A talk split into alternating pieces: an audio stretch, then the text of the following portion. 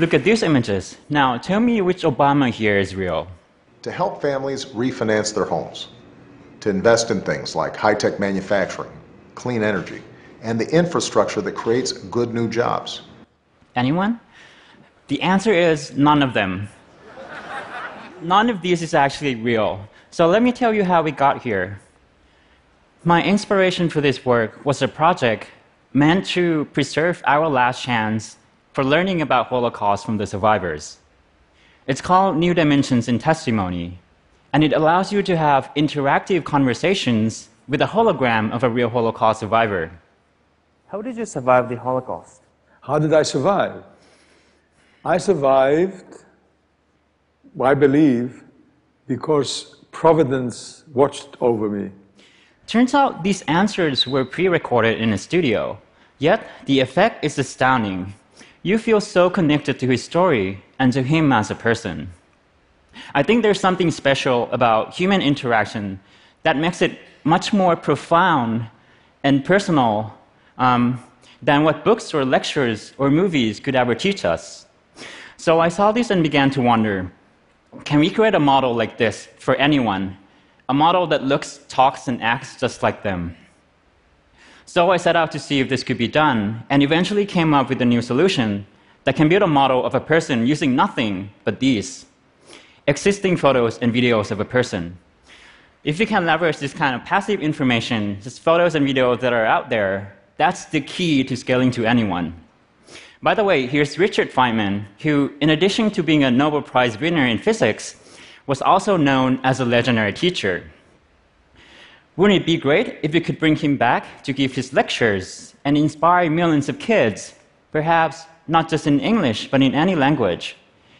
Or if you could ask our grandparents for advice and hear those comforting words, even if they're no longer with us. Or maybe using this tool, book authors, alive or not, could read aloud all of their books for anyone interested. The creative possibilities here are endless, and to me, that's very exciting. And here's how it's working so far. First, we introduce a new technique that can reconstruct high detail 3D face model from any image without ever 3D scanning the person. And here's the same output model from different views.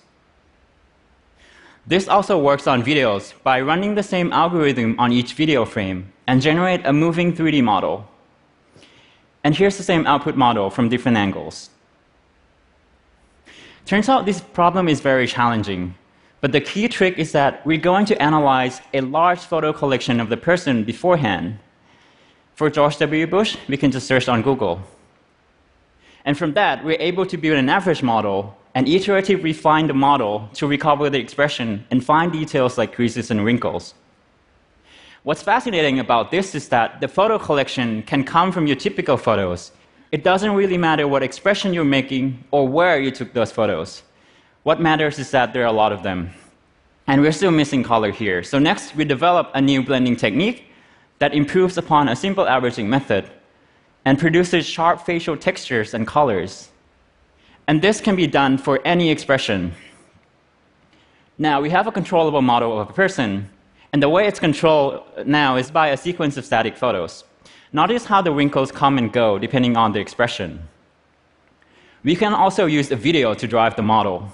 Rory, but um, somehow we've managed to attract this another uh, uh some uh, more amazing people. And here's a lot of fun demo. So what you see here are a controllable model of people I built from their internet photos. Now, if we transfer the motion from the input video, we can actually drive the entire party. It's a very difficult bill to pass because there's a lot of moving parts, and the legislative process is, can be ugly. and uh, so, coming back a little bit, um, our ultimate goal, rather, is to capture their mannerisms or the unique way each of these people talks and smile. So, to do that, can we actually teach the computer to imitate the way someone talks by only showing it video footage of the person? And what I did exactly was I let a computer watch 14 hours of pure Barack Obama giving addresses. And here's what we can produce given only his audio. The results are clear. America's businesses have created 14.5 million new jobs over 75 straight months. So, what's being synthesized here is only the mouth region, and here's how we do it. Our pipeline uses a neural network to convert an input audio into these mouth points. Place. We get it through our job, or through Medicare or Medicaid. Then we synthesize the texture, enhance details in teeth, and blend it into the head and background from a source video. Women can get free checkups, and you can't get charged more just for being a woman. Young people can stay on a parent's plan until they turn 26. I think these results seem very realistic and intriguing, but at the same time frightening, even to me. Our goal is to build an accurate model of a person, not to misrepresent them. But one thing that concerns me is its potential for misuse. People have been thinking about this problem for a long time, since the days when Photoshop first hit the market.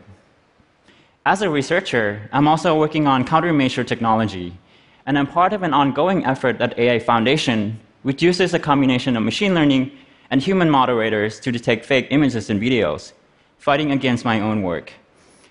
And one of the tools we plan to release is called Reality Defender, which is a web browser plugin that can flag potentially fake contents automatically right in the browser.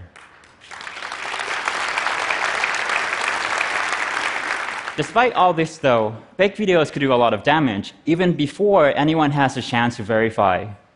So it's very important that we make everyone aware of what's currently possible so we can have the right assumption and be critical about what we see. There's still a long way uh, to go before we can fully model individual people and before we can ensure the safety of this technology. But I'm excited and hopeful because if we use it right and carefully, this tool can allow any individual's positive impact on the world to be massively scaled and really help shape our future the way we want it to be. Thank you.